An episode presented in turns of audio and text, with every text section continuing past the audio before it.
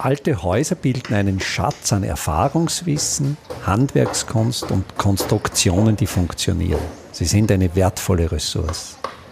Mein Name ist Friedrich Idam. Ich bin Spezialist für historische Bauten und das ist mein Podcast. Gedanken zur Zweitverwendung. Ich unterscheide zwischen Recycling und Zweitverwendung. Bei Recycling denke ich etwa an Altglas, das doch mit relativ großem Energieaufwand wieder eingeschmolzen wird, um daraus wieder neue Verpackungsprodukte, Mehrwegverpackungsprodukte herzustellen. Also die klassische Zweitverwendung ist für mich ein Glas, eine Glasverpackung, die ich mir erworben habe, in der zum Beispiel Oliven oder was immer drinnen waren, wenn diese Glasverpackung leer ist, sie auszuwaschen und dann für etwas anderes zu verwenden, zum Beispiel um selbstgemachte Marmelade darin einzufüllen. Bei diesem Prozess, denke ich, wird viel weniger Energie verbraucht, um eben nur das Material zu verwenden. Genauso ist es beim Altmetall. Ich denke, wenn Altmetall gesammelt wird, ist es sicher gut löblich, wünschenswert, aber dieses Metall dann von den Sammelstellen zu den großen Stahlwerken zu transportieren, dort wieder einzuschmelzen, das ist natürlich ein unglaublich energieintensiver Prozess. Und da denke ich, dass es einfach die klugere Form ist, äh, das Material möglichst stofflich unverändert zu lassen, energetisch so wenig wie möglich zu behandeln und es zweit zu verwenden. Und da finden wir eigentlich in unserem baukulturellen Erbe sehr viele interessante Beispiele der Zweitverwendung. Mir sind zum Beispiel im Welterbegebiet Hallstatt, Dachstein, Salzkammergut an Holzhüttentüren, also an Hütten, welche zur Lagerung von Brennholz dienen, also sicher nachgeordneten Bauten, Türbeschläge aufgefallen, die teilweise barocke, möglicherweise klingt hier noch ein bisschen die Renaissance durch schmiedeeiserne, geschwungene Türbeschläge, die auf Türen montiert sind, die von ihrer Bauart her aus dem 19. Jahrhundert stammen dürften. Und da denke ich, ist dieser Transformationsprozess folgender, dass im 19. Jahrhundert diese handgeschmiedeten, geschwungenen Türbeschläge schlicht und einfach aus der Mode gekommen sind und dass man eben die damals im 19. Jahrhundert in Gebrauch gekommenen industriell gefertigten Beschläge, die sogenannten Nussbänder, die dann mehr oder weniger unsichtbar in das Türblatt eingestemmt wurden, wo man nur einen kleinen Teil des Beschlages sah. Eben weil sich die Mode geändert hat, sind diese dekorativen barocken Türbänder aus der Mode gekommen. Die wurden aber nicht weggeworfen. Die hat man, weil sie aus Metall waren, Metall grundsätzlich wertvoll war, Energie wertvoll war, wurden die aufgehoben und sobald man dann für einen unter Anführungszeichen untergeordneten Zweck eben für die Tür einer Holzhütte einen Beschlag brauchte, hat man dann dieses Türband zweitverwendet und dabei möglicherweise sogar die Befestigungsmittel, die geschmiedeten Nägel, welche man auch aufgehoben, gerade geklopft hat, wiederverwendet. Und in dem Prozess steckt natürlich signifikant weniger Energie als in dem Recyclingprozess des Umschmelzens und das baukulturelle Erbe lebt weiter, wenn auch in einer anderen Form.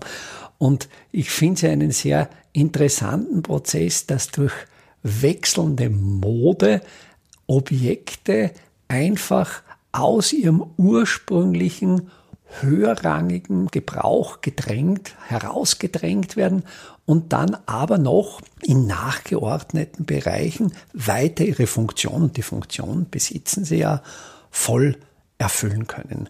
So ganz Gegensätzlich als Idee der Zweitverwendung sind die Spolien, also Spolien von der ursprünglichen Bedeutung Raubgut, wie etwa der Löwe am Markusplatz, der von Venezianern in Konstantinopel geraubt wurde und dann aufgestellt wurde. Also dass da die Zweitverwendung, das demonstrative Zeigen der Beute ist in einem anderen Kontext. Man hat jetzt etwas erobert, man hat etwas für sich vereinnahmt und zeigt es jetzt. Also das wird, so hoffe ich, in Zukunft nicht so sehr der Fall sein, ist aber auch ein durchaus spannender Prozess der Zweitverwendung. Für mich kommen bei der Zweitverwendung auch noch ganz andere Formen der deutlichen Umnutzen. Dieses Beispiel des Türbeschlags, da bleibt ja der Türbeschlag der Türbeschlag. Was sich nur geändert hat, war die Mode in der Gestalt.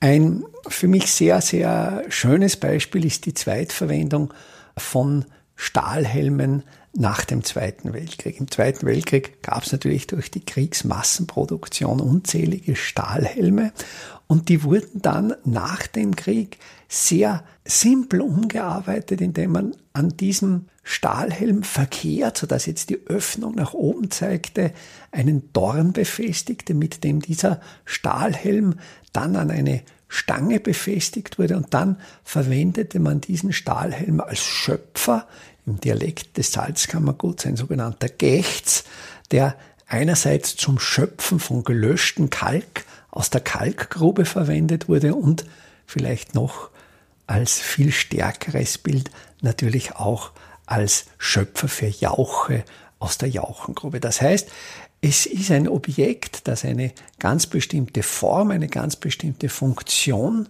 ursprünglich besessen hat, dann diesem Fall durch das Kriegsende außer Gebrauch gerät und dann einfach umdefiniert wird und dieses Umdefinieren aber mit einem hohen Maß an Kreativität und einem sehr geringen Maß von Energieeinsatz erfolgt. Und da denke ich, in diesem Umdefinieren steckt unglaublich viel Zukunftspotenzial. Und dieses Umdefinieren ist ja eine Strategie, die wir aus Krisenzeiten kennen. Immer in Zeiten materieller Not, wenn eben die Dinge nicht alle vorgefertigt zur Verfügung stehen, sondern wenn nur eine geringe Palette an Produkten zur Verfügung steht. Wenn Mangel herrscht, dann ist auf einmal die Kreativität gefordert und es werden Dinge, die eigentlich für einen ganz anderen Zweck gedacht waren, für etwas Neues eingesetzt. Ein Beispiel, das mir auch noch einfällt, sind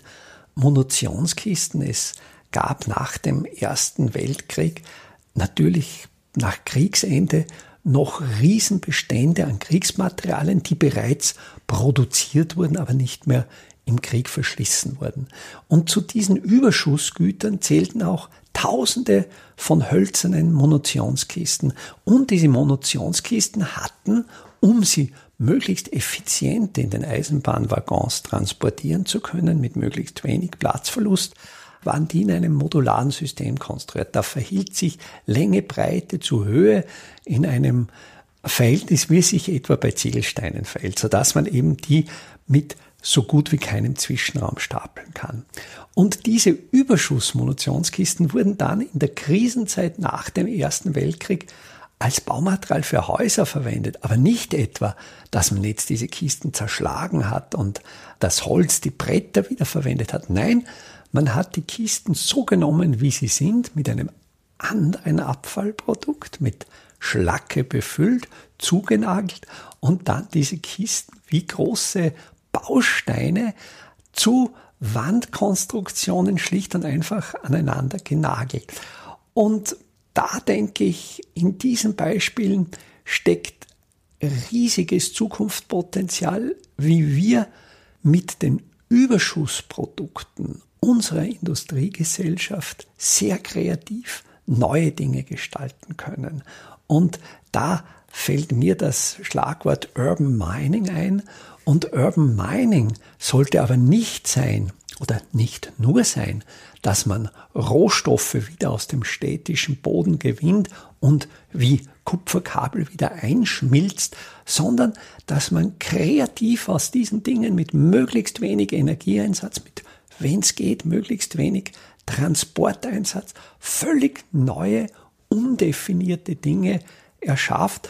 Und da denke ich, ist natürlich die Möglichkeit des Internets, die Möglichkeit von Plattformen, wo diese Produkte angeboten werden und wo kreative Menschen dann aus diesen Produkten etwas ganz Neues machen, eine riesengroße Chance. Und ich denke auch, aus dieser Form, aus diesem Flickwerk könnte sich natürlich auch eine völlig neue Art der formalen Gestaltung entwickeln. Einfache, aber schlaue Handwerkstechniken können Sie jetzt auch in der Praxis erlernen. Im Rahmen der Kulturhauptstadt Europas 2024 Bad Ischl bieten wir Ihnen im Salzkammergut heuer Workshops zu Arbeitstechniken der Simple Smart Buildings an. Es wird dabei ums Kalkbrennen, Kalklöschen und den gekonnten Umgang mit Kalkmörtel gehen. Sie lernen, alte Kastenfenster wieder instand zu setzen und besuchen Häuser, die von ihren Besitzern renoviert worden sind. Zum Abschluss der Workshop-Reihe im Herbst 2024 können Sie von international renommierten Profis die Lehmbautechnik in Theorie und Praxis lernen. Wir würden uns freuen, wenn wir Sie für den einen oder auch für mehrere Workshops begeistern könnten. Alle Termine, den Workshop-Folder zum Download und den Link zur Anmeldung finden Sie auf der Startseite meiner Website www.idam.at.